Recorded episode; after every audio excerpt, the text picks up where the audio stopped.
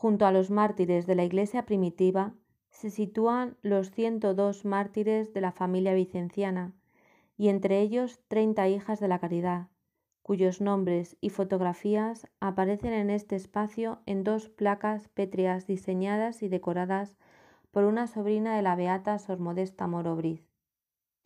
Encontrarás otros recuerdos y reliquias donados por las familias de las mártires. La formadora de todas estas hermanas fue la venerable Madre Justa.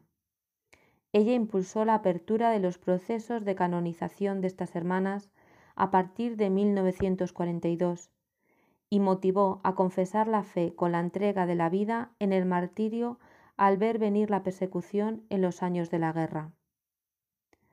Antes de abandonar el museo podrás encontrar un espacio dedicado a ella, detrás del biombo de bienvenida en la sala central.